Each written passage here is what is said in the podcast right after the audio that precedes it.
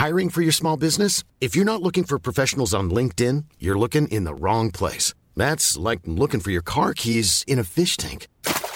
LinkedIn helps you hire professionals you can't find anywhere else, even those who aren't actively searching for a new job but might be open to the perfect role. In a given month, over 70% of LinkedIn users don't even visit other leading job sites. So start looking in the right place. With LinkedIn, you can hire professionals like a professional. Post your free job on linkedin.com slash people today. Así como suena, presenta La Chora Interminable.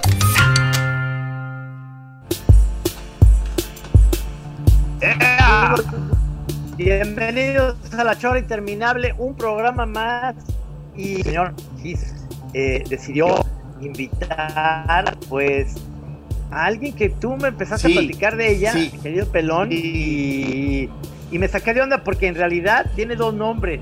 Y te doy la bienvenida, mi querida. Te, te firmas Elena. Santibáñez, ¿no? Pero a ver, Pelón, este, tú preséntame. No, no, bueno, pues es un placer. Ya viste que La Chora es un buen lugar para presentarnos, este, amigos, gente, este, recomendaciones. eh, y, y yo con, bueno, ya no sé, o sea, ya no sé ahorita en qué etapa estás, si eres eh, Penélope Esparza o Elena Santibáñez. A ver, hay que aclarar eso. Bienvenida. Gracias a los dos. Bueno, mi nombre de, pila y el que se asienta en mi acta de nacimiento es Penélope Esparza. Ajá. Y durante 16 años usé el seudónimo de Elena Santibáñez. O sea, de hecho, Gis me conoció así, como Elena Sí, o sea, yo todavía creo que eres Elena, o sea, bueno. Y para ti ser Elena siempre como para mucha gente. O sea, fue una situación, podría escribir un libro para explicar eso, pero lo voy a resumir.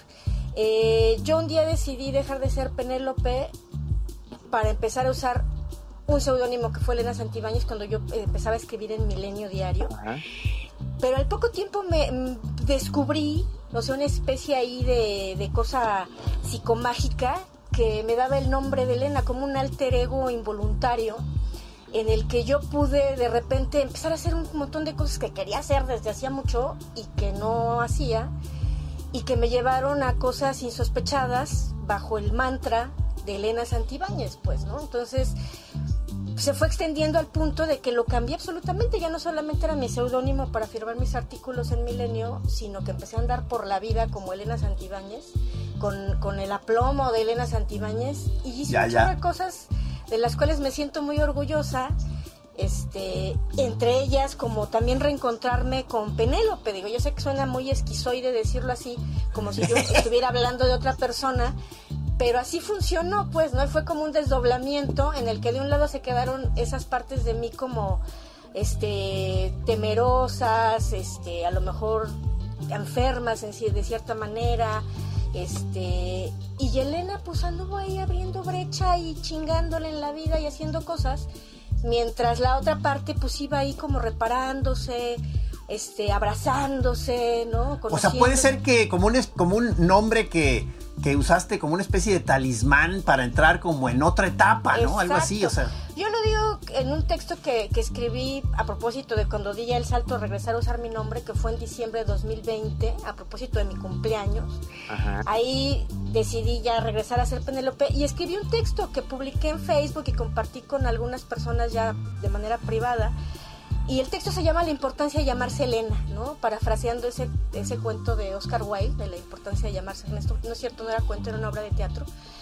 Y eh, la importancia de llamarse Elena justo radica en que, ahí, ahí lo, lo- lo digo así, fue como esa barca en la que yo me pude subir a tiempo antes de que el barco naufragara, ¿no? Y me pude poner a salvo y hacer cosas y finalmente en la otra orilla reencontrarme otra vez conmigo misma, por así decirlo, ¿no? Sí fue como, tú lo dices padre, como una suerte de amuleto, ¿no? De, Sí, sí. de, de- de- de- sí, de algo protector, digamos, ¿no? Muy chido. Entonces, esa es brevemente, muy brevemente la historia de Penélope y Elena. Al día de hoy, yo, este, no me, no me molesta, no me incomoda que me digan Elena o Penélope, o sea... Creo que, creo que a Trino sí le, le- le acomodó muy bien Penélope, ¿verdad? Trino, me dijiste que te, te gustó Pero Penélope. tiene un nombre bien padre, ¿no? Penélope Esparza. Entonces, Elena Santibáñez, pues digo, está bien, no tiene.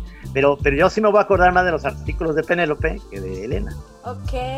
Además, este, déjame te digo algo, que yo tuve un contacto involuntario, bueno, no, no involuntario, no premeditado sería la, la expresión correcta, contigo a la distancia.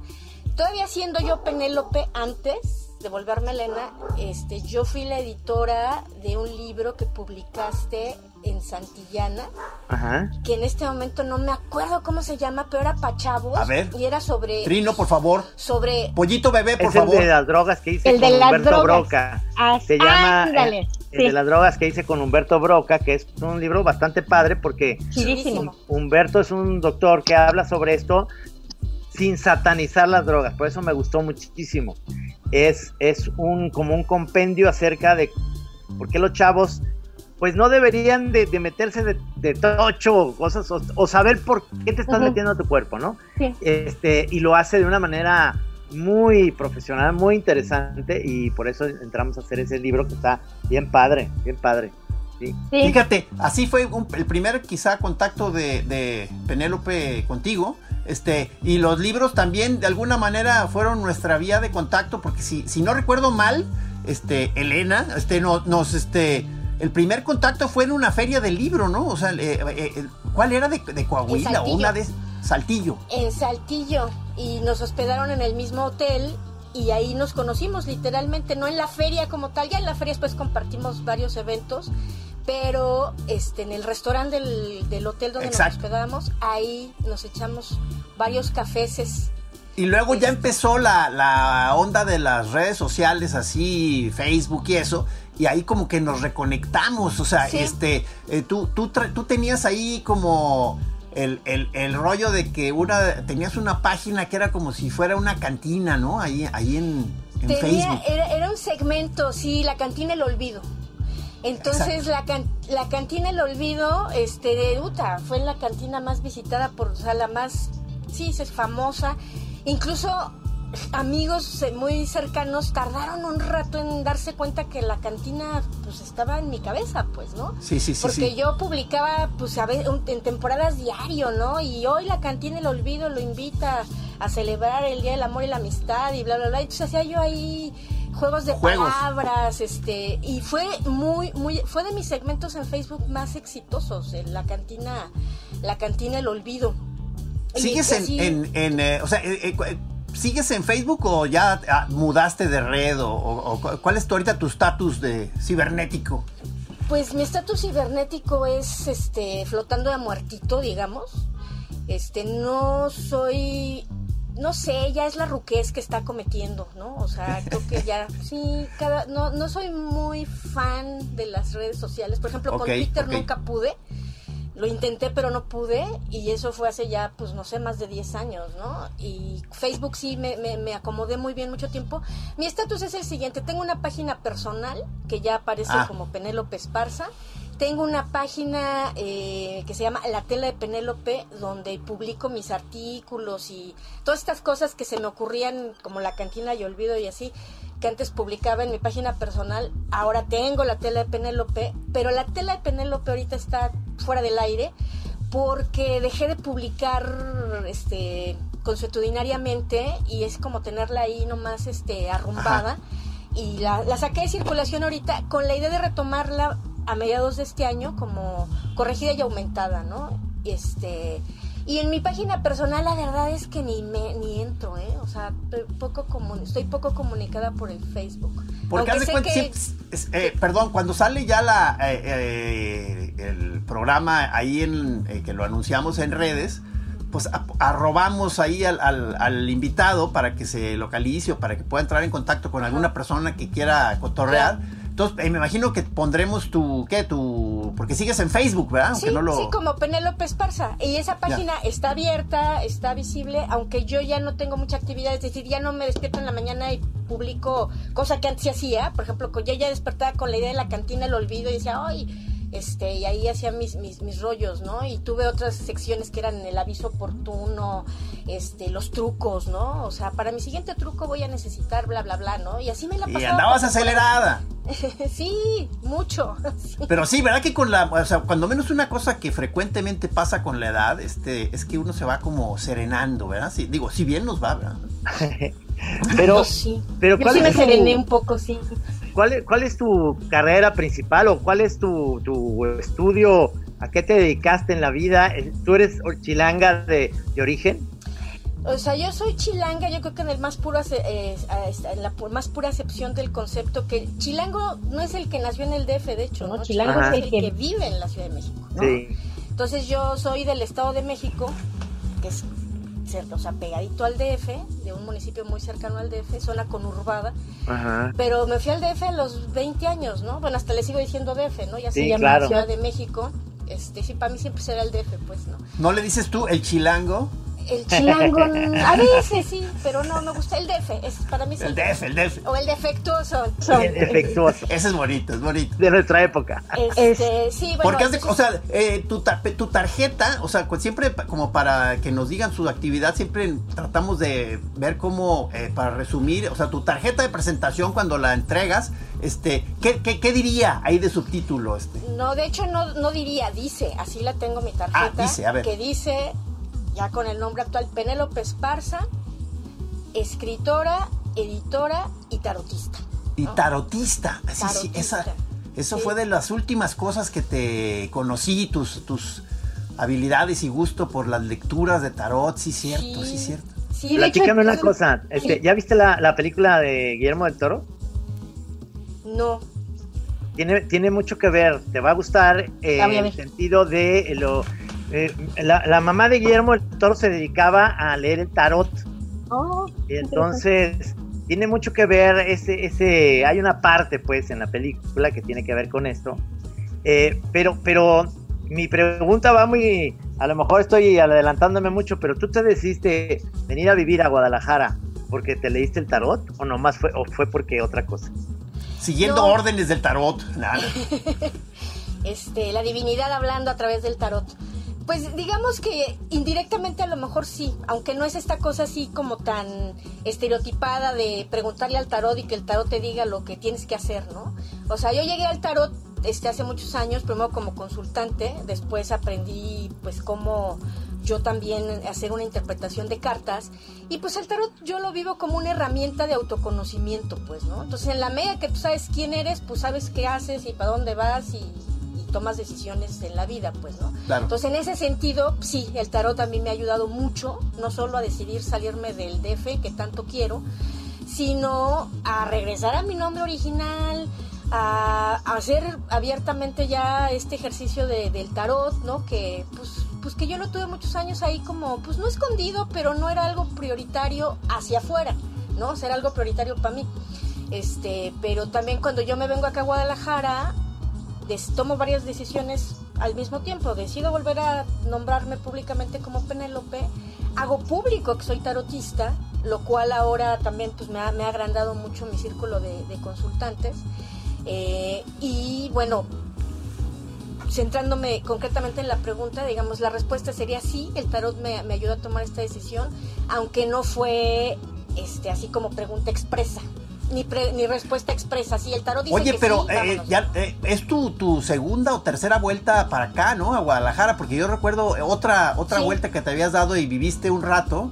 Eh, ¿Cómo se llama? Es que, es que Elena tiene un montón de conocencias, Trino, del mundo del, del rock. O sea, porque en lo que se empezó a a, clavar como editora, o sea, si no me equivoco, fue, fue, incluso un editorial este cuyo tema era la música, ¿no?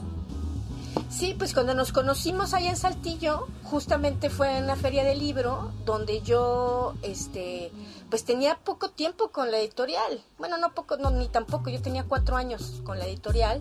Ya tenía varios libros publicados y entre lo que fui a presentar en aquella ocasión, justamente era de este amigo que seguramente es el que ibas a referirte, Carlos Avilés, el bajista de, de, Cuca. De Cuca, sí. Este, que Carlos Avilés y yo, fíjate, nos hicimos amigos mucho antes de que yo tuviera la editorial a través de la primera red social que después se colapsó cuando apareció Facebook, que fue este MySpace, ¿no? MySpace. Por MySpace nos conocimos el Avilés y yo, nos hicimos muy, muy, primero muy compas, compañeros de farra, este, así tremendo, y después ya a estas alturas de la vida somos los amigos muy carnales, pues, ¿no? qué chido, qué chido. brother, pues, ¿no? El Carlos.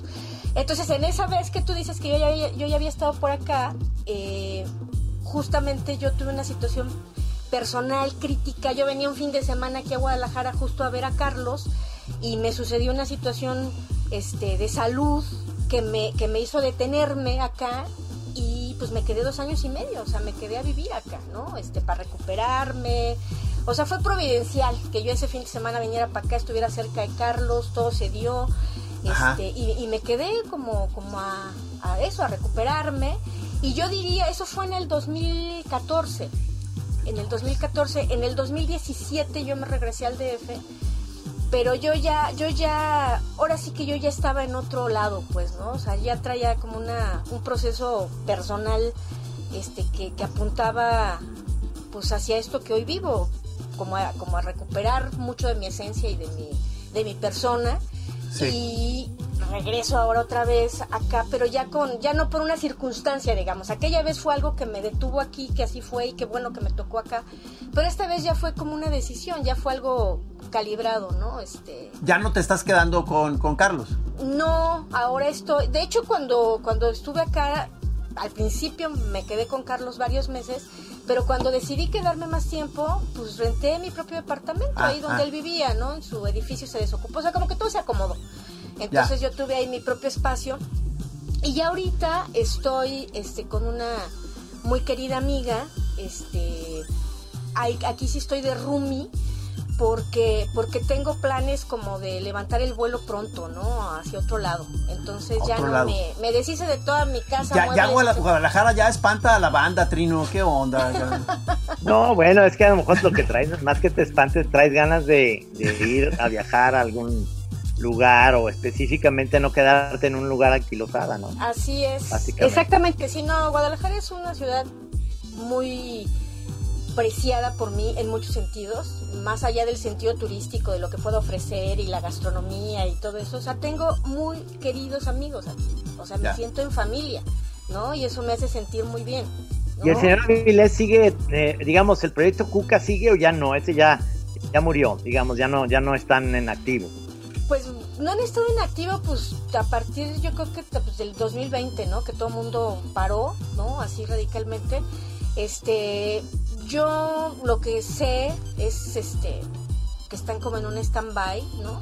La verdad es que, y esto es interesante porque Carlos y yo nos conocimos en MySpace, como ya dije, y de las primeras cosas que yo le dije así muy sinceramente, yo dije, a lo mejor aquí ya, esta amistad ya no prosperó, pues es que Cuca a mí no me encanta, pues, ¿no? Ah, ok. ¿Tienes tu grupo eh, preferido y de los que has escrito a lo mejor más sobre ellos o, o le tienes más afecto de los grupos que has este, tenido la oportunidad de editarles cosas o escrito de eso? Ay, pues mira, a lo mejor va a sonar así como a, a guayabazo, pero pues el trabajo que hace Carlos Avilés, pero fuera de Cuca, pues, ¿no? O sea, yo lo Ah. que le publica a Carlos son dos libros con disco, ¿no? De su proyecto personal, que está muy en la onda de la música mexicana, pero con su toque rock and rollero, que a mí me gusta mucho esa, esa. Oye, perdón, perdón, por- o sea, el, el- el rollo de la editorial esta, ¿cómo, cómo se llama? Rhythm and Books o algo así se Sí. llamaba. O, Sí, Rhythm and Books, sí. Pero, que o también... sea, n- no recuerdo bien cuál, cuál era el rollo, como que eh, textos que escriben músicos o, o- o no necesariamente, o cu- cuál era el rollo de la editorial esta. Sí, pues Rhythm and Books es músicos que escriben, pues, ¿no? O sea, literatura hecha Ajá. por músicos. Ok. Más allá de sus letras, ¿no? Porque, bueno, ya sabemos que la letra, una buena letra, pues, pues es un género literario, ¿no? Sí, sí. Básicamente. Eso, eso se oficializó desde el Nobel de Dylan también, ¿no? Aunque ya lo sabíamos desde antes. Este, pero el rollo de mi editorial era, pues sí, o sea, como los géneros del- de, la literatura, el cuento, la novela, la crónica, pero escrita por músicos, ¿no? Y entonces así empezó, así empezó. De hecho, a mí la idea se me ocurrió a partir, no es que a mí se me haya ocurrido la idea, yo he invitado a mis amigos a escribir. Fue al revés. Yo en aquel tiempo estaba viviendo en California, en San Diego, y mantenía contacto con Carlos, que ya era mi amigo, como mencioné hace rato desde antes, y con el señor González, dos muy queridos amigos hasta la fecha. Y con muy poco tiempo de diferencia me, me mandaron cosas que habían escrito. Carlos un cuento que le escribió a su hija, señor González una crónica que empezaba a ser autobiográfica Y cuando yo leí eso dije, qué chido escriben mis amigos músicos, pues, ¿no? Y, y algo se me sembró en la cabeza hasta que lo aterricé y yo y me regresé a México a crear ese proyecto, ¿no? Que al final este ahorita este bueno, ha pasado por varias etapas de intermitencia, una de ellas pues fue esta que comenté cuando yo tuve un problema de salud personal y de ahí para acá como que la cosa con la editorial ha estado no tan no, los primeros cinco años fue como echarle todo, jaló mucho, creció mucho. Ahorita está en un stand-by muy largo que ya lleva tiempo. Este, pero de lo que publiqué, bueno, está Carlos Avilés de Cuca, José Lorangel de Café Tacuba con un libro de crónicas, el señor González con aquel libro que, que sí terminó de escribir, que me mandó a San Diego la primera parte, que es, un, que es una crónica de vida espectacular, divertida, llena de información sobre música. Yo amo ese libro, se llama Mi Vida Pop. Eh, eh, José Manuel Aguilera de La Barranca. Ah, claro. Este, Chema Riola, que bueno, baterista que él anda. No, o sea, pues me imagino que conoces a toda la banda, ¿verdad? Jaime López, o sea, el máster, ¿no? Este, sí, o sea, sí. Y bueno, Pascual Reyes de San Pascualito Rey. ese fue el primero que publiqué finalmente y ahorita acabo de sacar una segunda edición de ese mismo libro, que es el mismo texto, el mismo prólogo, solo tiene dos textos adicionales, uno mío y otro de Alejandro González Castillo, un periodista musical.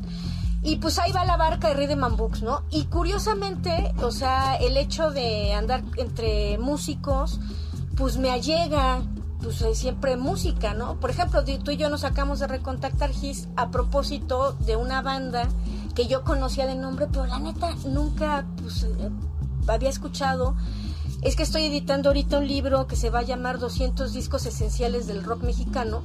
Ándale, qué buena idea. De David Cortés y Alejandro González Castillo, periodistas musicales, ambos coordinadores del proyecto porque participan pues mucha gente más, ¿no? Este, en la escritura de las reseñas. Entonces de repente llegué a una banda que se llama Iconoclasta. Iconoclasta. Ajá, y leí la reseña y dije, órale, esto se ve que está chido, pues. ¿Qué estilo, qué estilo es? Es progresivo. Progresivo, Trino. Bueno, con ese nombre, con ese nombre no podía de otra cosa. ¿eh? Exacto. Entonces yo así dije, no, no, no, no. Algo muy fuerte así me tronó adentro, así en el cráneo. Dije, qué maravilla, ¿no? Y en el alma. Y entonces lo primero que dije, esto lo tiene que escuchar Gis. Y así después de un ratote de que no nos habíamos contactado, ese fue el pretexto, ¿no? Para, ah. para buscar al maestro Gis qué buen, Qué, qué buen motivo para, para reconectar, claro sí. Entonces, bueno, este, tú me preguntabas de música, pues, no sé, o sea, yo hasta hace poco decía tajantemente, o sea, fuertes declaraciones hacía yo aquí. Fuertes este, declaraciones. sí, yo decía, no, es que la neta a mí, ya me quedé en los 80, el New Wave es lo que más me gusta. Este, y sí, o sea, sí lo sostengo, pero ahora que estoy editando este libro, estoy escuchando música que existe antes del New Wave de los 80, ¿no? Y además aquí en México. Y que me está gustando un montón y entonces ya no es tan tajante mi declaración, ¿no? O sea, porque decía, no, después del New Wave ochentero para mí ya no hay nada. O sea... El, el Ziggy Stardust, de Bowie, que es del 72, es super New Wave, ¿no? O sea, ya él ya traía esta onda New Wave, que por supuesto a mí también me encanta, todo, todo de Cars y Police y todo esto eh, digamos, bueno, no, de Police no es tanto, pero los Cars y, y todo lo que surgió en los ochentas, bueno, ahí, salieron The Cure, y Smith y todo esto. Este, soy fan de la onda New Wave y los grupos que duraron nada, ¿no? Los Boogles que nomás hicieron Radio Kill the Radio Star, este, TV, eh, la televisión mató a la estrella de radio, y estas cosas. Este, eso es súper interesante. Este, este rollo que, estás haciendo es, lo que más te apasiona es ser editora? No, no, lo que más me apasiona es escribir. Este, y también por eso ahorita, este, pues la editorial ha entrado hace ya años cuando tuve esta, este, este colapso que ya mencioné, pues ahí como que se puso en un stand-by que ha tenido como ciertos, ¿no? Todas las editoriales, ¿no? Estamos, todos no tenemos como antes, ahora qué libro vas a sacar y ahora ya pasó la fin, ahora ya nada me dicen, este, ahí velos guardando. Sí, vas a, sí vamos a regresar, pero no se quieren animar a, porque la promoción y todo pues está muerta, ¿no? Pues fíjate que mi caso es, yo creo que es atípico, porque justamente yo en plena pandemia, o sea, en el 2020, mediados del 2020, yo lancé una iniciativa que se llamaba Vamos a sanar leyendo. y estuve regalando libros de mi editorial y la cosa era pues simplemente este, que la persona pagara el porte del envío, ¿no? Por correo certificado, por correo registrado, perdón, que es muy barata y es muy segura, ¿no? Pero aquí lo interesante eran varias cosas, ¿no? O sea, la banda sí quería leer, ¿no? Y entonces, pues sí, mucha gente pues escribió, yo les mandaba el catálogo y elegían un libro, ¿no? Y entonces de repente decían, oye, pero es que el catálogo está bien padre y pues este, yo quisiera pues más de un libro, pues, ¿no? Entonces yo les decía, mira, te regalo uno y los demás que quieras te los doy con el 50% de descuento, ¿no? Oye, muy y entonces, entonces no solo regalé libros, muchísimos, vendí muchísimos libros. ¿no? Órale. Entonces de repente yo ahí decía, bueno, uno, la banda sí lee. Dos, este, estamos en pandemia, este, la moral de la humanidad está por los suelos, etcétera, pero la gente sí quiere, este, pues leer, o sea, si quiere enterarse, si quiere como cambiarse el chip, porque la, la justa, y hice varios videos promocionales y mi rollo era eso, ¿no? Que, que en estos tiempos de encierro y de estar aislados y todo, era muy importante nutrirnos de cosas chidas, ¿no? De cosas que nos hicieran felices, ¿no? De, de, de leer palabras alentadoras, pero no en el sentido este optimista chabacano ajá sino de cosas que, no, que nos hace feliz pues leer escuchar música este platicar no sé no entonces en ese sentido, yo ahí me di cuenta que eso, que si había un público lector y que la gente aún en peores en circunstancias malas, este, pues podría leer y podría comprar libros, ¿no? En mi caso, la decisión ahorita como de este receso no tiene tanto que ver con eso, ¿no? De cómo le hago y cómo lo vendo y si no se me vende y si se me queda y si tiene más que ver como con una priorización de lo que más me gusta, que es lo que me preguntaste, ¿no? O sea, a mí me encanta hacer libros, disfruto enormemente hacer libros, amo los libros que hago, pero lo que más me gusta y es lo que menos he hecho es escribir, ¿no? Entonces ahorita con premeditación, alevosía y toda la ventaja, decidí ponerle una pausa ya clara, explícita y abierta a la editorial porque coqueteé muchos años con que sí, relanzo, hago cosas, incluso contigo, Gis, platiqué de que hagamos un libro que nos hubiera quedado padrísimo y no lo descartemos, a lo mejor en el futuro. música, sí. En el futuro lo podemos hacer, pero en este momento estoy escribiendo, ¿no? O sea, estoy escribiendo un libro de cuentos que, que empecé hace ya varios años, ya lo desempolvé, ya lo tengo aquí y estoy feliz escribiendo mi libro de cuentos, ¿no? Este, entonces, eso es lo que más me gusta de mis actividades, escribir. Bueno, buenísimo. Buenísimo eso. This track has been specially designed to further enhance your listening experience of Ripple Waves.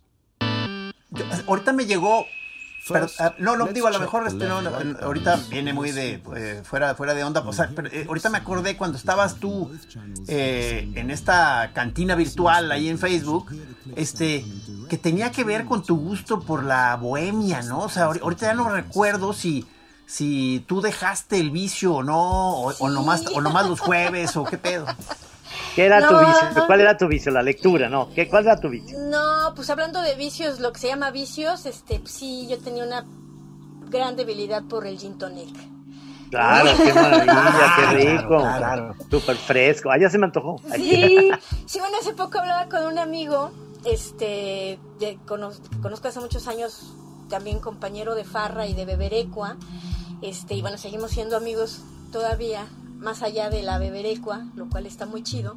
Y entonces decíamos, no, pues eso, justamente, no, es que el gin tonic es súper refrescante. Y bueno, la verdad es que lo que es refrescante es el tonic, ¿no? Y luego así te vas, no, pues el hielo, o sea, lo refrescante del gin tonic es el hielo, ¿no? Entonces, sí, si se trata de refrescarse, pues quédate con el hielo. ¿no? Pero hay uno que a mí me encanta, que descubrí por, por Margarita, mi, mi eh, pareja, digamos, este, que decía, eh, eh, el tonic es delicioso, pero pídelo Sonic. Tonic. ¿Cuál, es ese? a ver, ¿te lo, ¿te lo, sabes? Es que es, el Gin Sonic es, es poquita tónica, poquita mineral y un, un muy buen, una buena ginebra, una buena ginebra de hierbas, pero hay uno que se llama algo así como changos o monkeys este, no sé si lo conoces, pero es una botella carísima, la venden ahí en el City Market, que parece de esas botellas de botica de color como ocre café. Ay, qué bonito. Tiene un changuito. Y, es, y el Sonic te, ayuda muchísimo nomás a la frescura de esta parte que tiene el Gin Sonic que, que de repente te dices, ya llevo seis y no estoy pedo. Y sigo muy bien. Estoy bien, pero no sientes, no sientes esto que te da el madrazo de repente el, el tinto o seguir todo el tiempo con cerveza, eh, este, o el whisky, que sí me da mucho para abajo a mí el, lo que tiene la ginebra es que me mantiene en la pari muy sabroso. Sí, es para, la, pari, ¿verdad? Yo no siento que estoy pedo, sino que estoy refrescado. Sí, sí, o sea, de hecho yo usaba ese, ese eufemismo, ¿no? De vamos a tomar una bebida refrescante, ¿no? O sea, este, ya, será la, no, no era bebida embriagante, sino refrescante, ¿no? Sí, de, ahí esta cosa que dices del, del, del hielo, yo creo que de ahí viene Trino de que algunas gentes ya en su eh, búsqueda de la abstinencia ya quieren dejar hasta el hielo, ¿verdad? Te contacta con, el, efecto este, de, cantinesco, ¿no? Pero es que, mira, yo, yo a estas alturas lo que pienso es esto, ¿no? En resumen. Yo creo que las bebidas alcohólicas, las bebidas refrescantes, sí son eso, son refrescantes, son para la fiesta, para disfrutar y todo. La bronca es uno. O sea, cuando uno ya no se está divirtiendo, cuando uno ya la sufre más de lo que la pasas bien, ¿no? Y es ahí donde uno tiene que tomar una decisión en favor de sí mismo. O sea, la fiesta va a seguir, este, un poco la postura de, Humberto Broca, quien yo, este, ya que me lo recordaste, este, Trino, sí, lo recuerdo perfectamente y lo admiro mucho en su, en su trabajo. Este, Humberto Broca dice cosas como, o sea, las sustancias son neutras. O sea, el que le pone la intención jodida es uno, pues, ¿no? Tú eres el animal. Entonces, eso aplica para el alcohol también, totalmente. No, Y estoy de acuerdo en lo que dice cada botella, esa leyenda que viene atrás, que es muy clara y lo, y lo digo que eso es la pura neta. Todo con, nada con exceso, todo con medida. Es, es decir, pues hasta, hasta el chocolate, o sea, cualquier cosa en exceso es, es malo. Y obviamente hay que, hay que encontrar tu bebida. A mí de repente me dio en cara el whisky por una cuestión estomacal, por un, por un rollo que tanto mi hijo y yo nos enfermamos. Ah, no, bebía whisky, pues, pero yo, yo ese día este, nos enfermamos con algo que comimos, que fuimos a dar al hospital, pero lo último que yo comí es lo que se me quedó del, en el asco de lo que me pasó. Y lo más curioso es que estuve en el hospital toda la madrugada con él, que no paraba de vomitar, no paraba hasta que ya lo, tranquilizaron. En el momento en que yo, mi cuerpo sintió que él ya estaba bien, entonces reaccioné y fui al baño como él. Pésimo, me empezó a ir muy mal.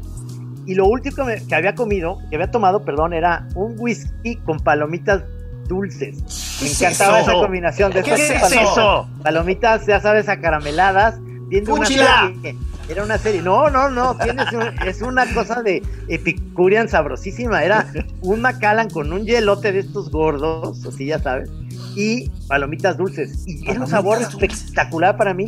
Perdí ese, ese, ese gusto por, por ese día. O sea, lo he querido como retomar así de, a ver, un poquito de whisky y me vuelve esta cosa de asco. Y encontré en otras, en otros licores, pues las cosas que sí me gustan. Me gusta mucho el tequila me gusta muchísimo los cócteles, estoy descubriendo los cócteles de mezcal, o sea, en los cuales el mezcal va, va muy bien con la coctelería. Estoy encontrando un gran placer porque el, cóctel o la coctelería me hace beber un poquito más, a diferencia del tequila que tres o cuatro, ¿eh? Porque ya cinco ya me voy a poner pedo. Oye, Camacho, este, estoy, invitado, ves que ahorita este, va, a haber eventos aquí de, como de feria de arte por acá, este, y va a haber una este, inauguración de una expo y van a estar ahí como presentando un mezcal sin alcohol. O sea, este, no sé cómo será eso. ¿Qué, qué ¿Cómo será eso? Un mezcal sin alcohol, ¿qué, qué es eso? ¿Qué, es, eso, eh? Pues mira, yo cuando era asidua bebedora, yo decía, pero ¿qué es eso, no? O sea, decía, no, no, no, qué horror. De hecho, me acuerdo en una de mis incursiones a California, a San Diego, porque tengo una muy querida amiga, ya no cuando vivía allá, sino cuando seguí yendo de visita, un día sacó un vino blanco sin alcohol, ¿no? Y yo le eché ginebra, ¿no? O sea, yo dije, no, o sea, digo... Ahorita lo compongo. Sí, una, una compuestita, ¿no? O sea, era una compuestita la bebida. Pero fíjate que ahora este y no de ninguna manera satanizo las bebidas para nada ya por eso hice esa acotación el problema es uno no la bebida. Sí sí. Este yo sí aprecio esas esas variantes. Por ejemplo a mí me a mí me gustaría porque también existe el vino el vino tinto sin alcohol pues no sí sí. Este, porque el sabor del vino me gusta y todo, o sea, lo que yo ya no disfrutaba, la neta, pues era ni el efecto ni la consecuencia, ¿no? O sea, claro, las, entonces, las crudas, ¿no? Sí, A ver, pero, no, me- o sea, pero ahorita, ahorita me perdí. Ahori- ¿Ahorita no estás tomando? No, No. no. O sea, le fui, le fui reduciendo así paulatinamente, gradualmente, hasta que ya también en estas decisiones que he venido tomando en los últimos tiempos, el 15 de noviembre del 2020 me tomé la última copa de vino con unos amigos. ¡Cámara! ¿Y no te queda ningún vicio por ahí? Este, Este, pues no algo sé. si- sabrosillo. Pues el café, ¿no? O sea, tomo Café, café. Café. Sí, el tabaco lo dejé pues mucho antes que el alcohol. Este, la mota y otras drogas nunca me llamaron la atención. O sea, sí las Tú eras, tú eras de, tú eras de peda, o sea, ese era tu rollo, ¿verdad? O sea, de- hablando de sustancias, claro. Sí, no, ahora sí que hablando en plata, lo mío, lo mío era este la borrachera, pues, ¿no? Y, y todo lo que implica, o sea, las cantinas me gustan, por ejemplo, me siguen gustando, ¿no? Porque ese es el ambiente José Alfredesco ahí, ¿no? Y la, la rocola, ¿no? Y, y toda esta Sí, cosa que me acuerdo que, que me decías que tenía, o sea, incluso ahí el libro en el que yo co- como medio colaboré para la Sí, portada, este, claro, que, sí. que viene ahí como de las narraciones centrales, que es tu historia con las cantinas, de que te viene por tu jefe, ¿no? Algo así. Me, Claro, pues es que bien dice una frase que creo que la dijo este un pedagogo, no me acuerdo si alguien célebre lo dijo, ¿no? Esto de que infancia es destino. Entonces, este, digo, son cosas en las que uno pues no repara. creo que la no frase sé. es de Chabelo, ¿eh? No, no es cierto. Mira, este, como, como, como dijo el presidente aquel, haya sido como haya sido, ¿no? Este, el hecho es que sí, yo iba con mi papá a la cantina, ¿no? O sea, mi, mi papá, digamos, dicho sea con respeto, era un gran bebedor, dicho sea en español, claro, era un borrachales, pues, ¿no? Sí, sí, sí, sí. Este- Sí, sí. Claro, claro, y no lo digo criticando a mi papá, simplemente pues de allá vengo, pues, ¿no? Entonces, mi Y te llevaba. Me llevaba a la cantina, yo chavita, chiquita, o sea, niña, pues entonces me sentaba en la barra, mi papá pedía su, su bebida refrescante, ¿no? Y- y a mí- Refrescante. y a mí me pedía un sidral, pero con un caballito, pues, ¿no? Entonces, Ah, él me para que sintieras que andabas ahí en el huevo, brindis sí, chido. claro. Entonces yo entraba en personaje desde que estaba chiquilla, pues entonces mi papá Ya. me servía mi, mi, mi sidral en mi copi, pero decíamos salud y brindábamos y todo, y además yo ya con- convivía con los parroquianos y todo, o sea, Ya. pues cómo no me van a gustar las cantinas, pues no. Fíjate que este, eh, ahorita los chavos están, eh, te digo porque tengo una hija, digamos, de de veintitantos, pero desde hace eh, que, que le empezó a gustar un poquito salir con los amigos, me dice, no hay mejor lugar para mí que ir con mis amigos a la pulquería, o sea, que es algo muy chilango. Ah, Eh, en realidad está más arraigado en la cultura chilanga que acá, pero aquí ya se volvió una cosa. Ahí, Ah, ¿de verdad? aquí en Ajijic, yo vivo aquí en Chapala, y en, en Ajijic hay varios lugares donde puedes ir a conseguir buen pulque. En Guadalajara me encanta una pulquería que está como contra esquina de la Universidad de Guadalajara, por la calle de Escorza. Este, buenísima pulque. Ah, pero entonces sí te gusta el pulque a ti, me, Trino? gu- me gusta, pero es adquirido por porque Inés Ah. me invitó a, a probarlo, porque yo no era muy fan y me empezó a gustar. Pero ¿tú, tú le llegaste a dar el, el, el ladito al pulque o no? No. Sí, pero muy chava. Este, ahora, sí- ahora- ahora- sí, y además porque pues ahorita ya es una costumbre citadina. Pero antes, ahora sí que cuando yo era chavilla, era más pues de pueblo, ¿no? O sea, yo cuando llegué a tomar pulque fue en mi pueblo, literalmente, ¿no? Y los curados y todo eso, y es muy sabroso, o sea, Curados. tengo un recuerdo de un grato, de un grato sabor, pues, ¿no? Aunque, aunque de, de- de- eh, un grato sabor, un olor aceptable, pero lo que es así inaceptable es el olor que uno emite cuando está empulcado, o sea, no, no, o sea, sí, es Sí, tremendo. Tiene mucho tremendo. que ver con eso, además que es, que es una bebida muy babosa, ¿no? Como eh, no es, o sea, no en principio, después ya te empieza a gustar, pero obviamente tiene ahí muchas cosas, pero por ejemplo, escritores, que ahorita me viene a la mente, nuestro amigo Luis Yamara es súper fan del pulque. y es y lo, y lo promociona y dice que, en Ciudad de México hay unas pulquerías fantásticas y que todo el tiempo el pulque y la Ah, le voy a dar otra intentada, pues. Ok, me convenciste, Trino. Vamos un día a esa pulquería que nos van a tratar muy bien. Es más, tienen dibujado al Santos en los baños y en los las paredes y demás. Ah. Y me dijeron, no hay bronca. Le dije, ay, pues no hay bronca. No sé si te la voy a hacer de jamón, pero yo no. No, no, pues ya ya sabes, sabes, yo soy blandengue. del equipo. Pero, pero está padre como un, es, es como otra cultura, porque además el pulque no es un precio muy alto. Y, No. Y, y la verdad que no me dio una cruda gacha. Me, me, me había tomado dos, tres y me sentí como a gusto con el pulque. Bueno, el pulque es de baja gradación, ¿no? O sea, o- o- o qué. Sí, es, de- es de baja gradación alcohólica, pero además tiene valor nutritivo. O sea, y eso sí es, eso sí es una neta. O sea, es un Hay gente que se alimenta a base de pulque, cara. Prehispánico. Digo, también vivir a base de pulque, yo creo que sí. es- Este, alguna deficiencia nutricional sí te debe de generar, pero sí es, sí, sí- sí tiene este, sí tiene valor nutritivo, pues. ¿no? Órale. O sea, sí, no, no, no, no, no que sobrevivías nada más con pulque, pero, pero sí a diferencia de otras bebidas, pues sí, algo te aporta, Pero, ¿no? pero entonces digamos que sí se hacía un una todo un ah, ambiente en el que tú estabas relacionándote con mucha banda del mundo del rock, y entonces eh, ambiente cantinero, que fue digamos un- eh, una etapa digamos de mucha intensidad bohemia, ¿no? Sí, sí, yo creo que viví este intensamente esos años de, de, de beber ecua y de, y de música, el rock and roll en todo su apogeo. Y estuvo bien padre porque siento que entré muy bien a esta etapa de, de la placidez que tú hablabas hace rato, ¿no? O sea, Ajá.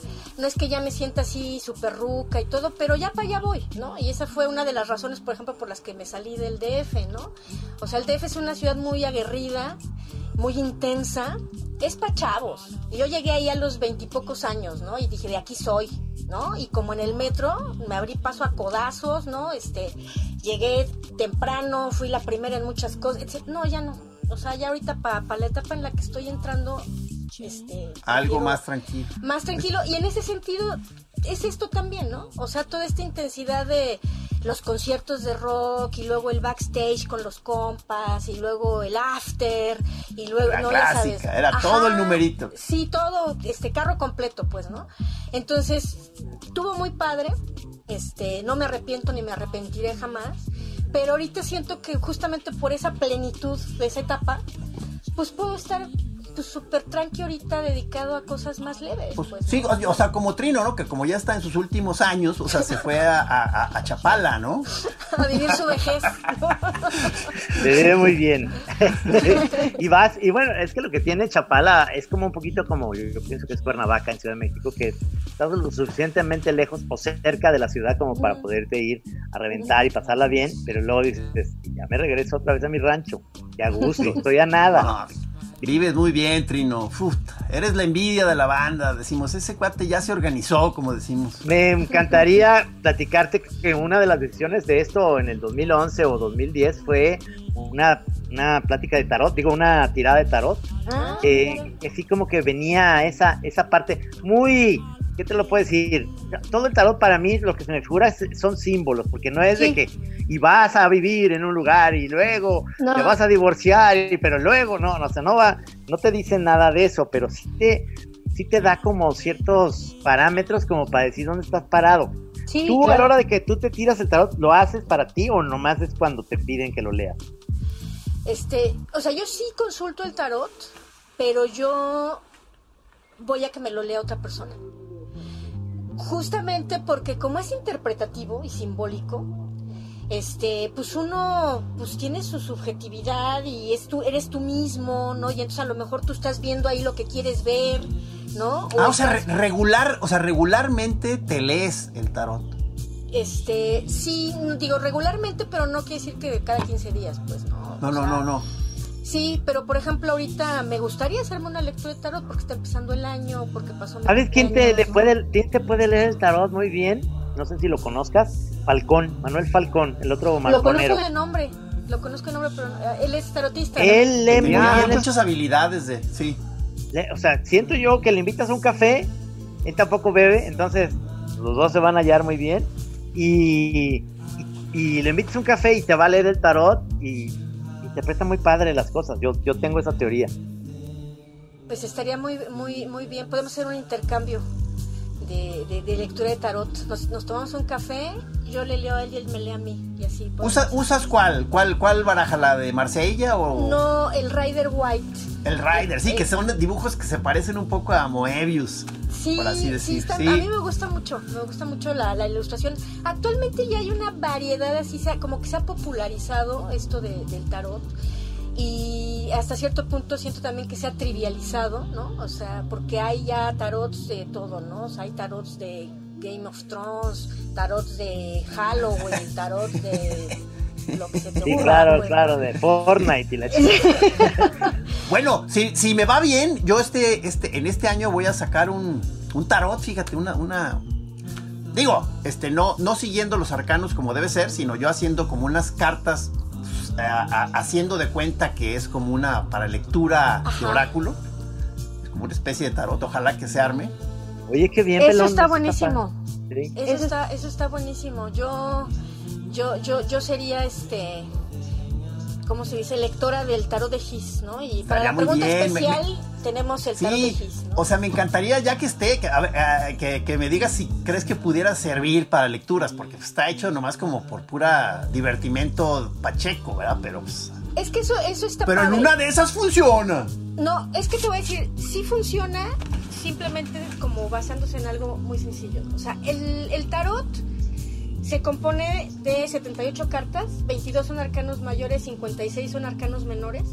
Las 56 cartas de los arcanos menores equivalen a la baraja española, que es esta de las bastos, este, copas, oros, etcétera.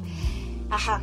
Y esa es, digamos, la parte que nos permite hacer ciertas predicciones. Es la parte actuante. ¿no? De, de, lo de afuera, lo que pasa fuera de ti. Entonces te dicen cosas del trabajo, cosas de tu familia, cosas del dinero, cosas, pero lo interesante son los arcanos mayores, que al mezclarse con estos otros, entonces tienes el doble referente, es decir, o sea, pues sí, tú atraviesas ahora por una situación precaria económicamente, pero eso está vinculado a una precariedad interna, a una baja autoestima, a un problema no resuelto de autoconfianza, etcétera. No estoy poniendo un ejemplo hipotético de cómo se relacionan las cartas entre sí, pero digamos la parte central del tarot son los arcanos mayores. Entonces, si tú haces 22, los 22 arcanos mayores, que son arquetipos que existen desde tiempos milenarios. O sea, no puede haber error. Es decir, tú eres libre de interpretarlos gráficamente e incluso conceptualmente como tu bagaje personal te lo posibilite. Y eso no quiere decir que esté bien o que esté mal. Eso quiere decir que es una forma de interpretar el arquetipo que existe desde tiempos inmemoriales, ¿no? O sea, por ejemplo, el emperador. El emperador es el padre, es la autoridad, es la masculinidad, es el jefe del ejército, es, o sea, tiene una serie de representaciones simbólicas que se derivan de lo masculino, por ejemplo, ¿no? Por ejemplo, tú, tú, tú este, eh, ¿te gusta el, el, el, modo en el que, por ejemplo, Jodorowsky ha venido usando el tarot? Mira, yo creo que Jodorowsky, eh, yo no coincido con él en algunas cosas. Yo creo que Jodorowsky es un genio, ¿no? O sea, más allá del tarot. Sí. Es un hombre hipercreativo, en fin, eh, inteligente y que ha logrado conformar como un sistema sanador en el que, del que forma parte el tarot, ¿no? Pero en el que él, sin embargo, en realidad no está inventando nada, ¿no? El tarot ya existía, este, el surrealismo ya existía, este, como una serie de elementos que él ha conjuntado en lo que se llama la psicomagia, ¿no? La psicomagia este, famosa, ajá, exacto, pero que sí funciona, o sea, que sí existe, que sí opera en la realidad de una manera, si uno lo permite. O sea, finalmente, si tú no crees en la psicomagia, o sea, pues ni te gastes intentando una terapia psicomágica, porque seguramente no te va a resultar, ¿no? Eh, Jodorowsky tiene una visión del tarot que coincide conmigo en esta parte en la que, en la que mencionaba de que lo, lo que a mí me parece relevante son los 22 arcanos mayores. Sin embargo, a diferencia de Jodorowsky, yo no descarto los arcanos menores, digamos, ¿no? O sea, Jodorowsky de plano dice, estos tírenlos a la basura porque estos no sirven de nada, porque él dice, no se puede hacer predicción. Y yo creo que efectivamente no se puede hacer predicción en un sentido determinante. Es decir, esto te va a pasar, va a suceder, vas a conocer, vas a perder, vas a... No. Los arcanos mayores, que son los que rigen la lectura de tarot, nos muestran un escenario del presente, nunca del futuro, del presente. Entonces, a partir del presente, sí se puede extrapolar hacia Ver dónde tendencia. vas. Ajá, exactamente. Y entonces lo que te dan las cartas es una posibilidad de avistamiento de para dónde te va, te, te va a llevar esta actitud, esta conducta, esta situación. Si tú persistes en ella, si eso es bueno, o si persistes en ella, si eso es malo, pues mira, puede irse para acá, ¿no? O puede irse para allá. Pero no está escrito sobre piedra. No es que ya naciste con tu rollo de tu historia bajo el brazo y ya nada más es que se ejecute el guion. No.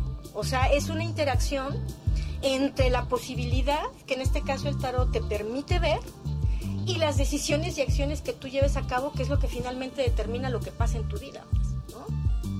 Entonces, bueno, volviendo a Jodorowsky, a mí me parece que esa parte de las cartas que él no considera importante, sí tiene su importancia porque es la que sirve justamente como para ejemplificar, ¿no? O sea, te puede pasar esto o esta cosa puede irse para allá, pero tú estás aquí, ¿no? Y lo que importa es dónde estás tú aquí.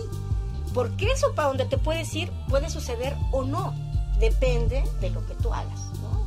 Entonces a mí esa visión me parece válida y me parece que es constructiva para el consultante, ¿no? O sea, predecir eh, también cosas específicas no tiene tanto sentido. me llegó, me llegó ahorita como el flashback de, de que eh, eh, Jodorowsky llegó a venir varias veces a Guadalajara y, y hacía sus performances, shows psicomágicos y se, te acercabas y ele- elegía, no, no sé cuál sistema era para que alguien pasara y le hacía todo el rollo y le recomendaba un camino, una psicomagia. Entonces yo recuerdo haber estado en, un- en casa de una amiga que fui como un invitado junto a otros chavos, como para ser parte de la psicomagia que le encargó Jodorowsky que hiciera para los rollos de ella. O sea, que era tenía que haber un huevo de avestruz por ahí, este, luego íbamos a estar todos en una en la mesa ahí para comer y luego ella se retiraba cada cierto tiempo con el huevo, si no me equivoco, y hacía ciertas cosas que nosotros no podíamos ver y luego regresaba y o sea, era todo un todo un ritual que le encargó que hiciera este Jodorowsky. Espero que le haya servido, no sé. Híjole, yo tengo mis dudas de eso. Charlatanería, un poquito. Yo, mira, yo, yo creo en el poder de la convicción. Es decir, ahí lo más importante es la convicción que uno tenga respecto al procedimiento. Y eso aplica para las terapias formales inclusive. ¿eh? O sea, Sí, si tú sí. vas al Que psicoanalista... tú le eches pero- ganas y tu canela. Este, pues es un poco más que ganas, ¿no? O sea, sí es hacer tu chamba, o sea, sí es hacer como la parte que te toca. Porque si Sí. tú vas, es hasta el médico, o sea, el- tú vas con una enfermedad, el médico te diagnostica, te receta, pero tú no vas y compras las medicinas y no te las tomas, pues Claro. no es que el médico sea chafa, es que tú no estás haciendo la parte que te toca, ¿no? Entonces eso lo podemos trasladar a todos los ámbitos, inclu- incluida la, la psicomagia, ¿no? Yo este, conocí de cerca un caso particular, una, amiga querida, este, que tuvo un, pues sí, su psicomagia, no directamente con Alejandro, sino con uno de sus hijos, este, con Cristóbal, ¿no? Este, y sí, o sea, cosas muy extrañas, inverosímiles, ¿no? Que si tú le buscas la lógica, pues no la tiene, ¿no? Si le encuentras la explicación científica, menos, ¿no? Pero esta chava sí, con su convicción, ¿no? De que esto me va a ayudar y me va a servir. Ah, lo fue un hizo. caso de, de que sí, hubo Fue un algo caso de éxito, sí. O sea, yo ahí. lo conozco cercanamente y puedo avalarlo y no puedo mencionar nombres porque es la vida privada de mi amiga, ¿no? Este, pero sí, sí, yo sé que sí le funcionó, pero sobre todo porque ella estuvo dispuesta a hacer cosas así totalmente descolocadas, sin cuestionarlas, sin sentirse ridícula haciéndolas, ¿no? Sí, y, y- y lo que ella quería lograr lo logró, ¿no? O sea, esa Fíjate, yo, parte- yo, yo sin, sin, sin ahorita sin tener una idea clara de, cómo se puede manejar o qué resultados en general han tenido esas cosas, de entrada la idea de una especie de terapia como surrealista se me hace muy atractiva, pero, pero ve, o sea, no, Sí, no, no. tengo idea. Digo, ya estamos despidiéndonos. Muchas Ah, gracias. sí, cierto, perdón. Por, por estar aquí en el programa, pero me acordé de un amigo que no voy a decir su nombre tampoco, porque es su vida personal, que, le- que su psicomagia era irse a orinar en la tumba de su padre. Imagínate Sí, nomás. sí, sí, sí. no Sí, mames, sí, sí. ¿Qué, qué es eso? ¡Wow! Está interesante. No. bueno, oye, te agradezco muchísimo, Penélope, que hayas este, aceptado la invitación para estar en la chora. Elena. Bueno, Penélope yo le digo, perdón, pero Sí, como, cada quien ya le vaya acomodando, como dijo yo ahí, quiero, sí. yo quiero así, pero un día me gustaría conocer a Elena y a Penélope en su versión este, de frente. Claro que sí. La- las dos aceptaremos gustosas la invitación. Eso. Muchísimas gracias por estar, por haber estado aquí. Gracias a ustedes. Órale. Nos vemos. Ah, Ah, pues, pues, señores choreros, gracias. orinen sobre su... No, nada, nada, nada. Adiós. Adiós, de su madre. No, no es cierto. Hasta luego, choreros. Gracias.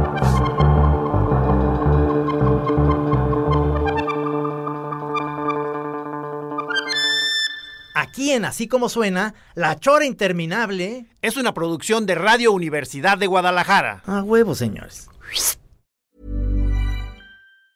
Planning for your next trip? Elevate your travel style with Quince. Quince has all the jet setting essentials you'll want for your next getaway, like European linen, premium luggage options, buttery soft Italian leather bags, and so much more. And is all priced at 50 to 80% less than similar brands. Plus, Quince only works with factories that use safe and ethical manufacturing practices. Pack your bags with high-quality essentials you'll be wearing for vacations to come with Quince. Go to quince.com slash pack for free shipping and 365-day returns.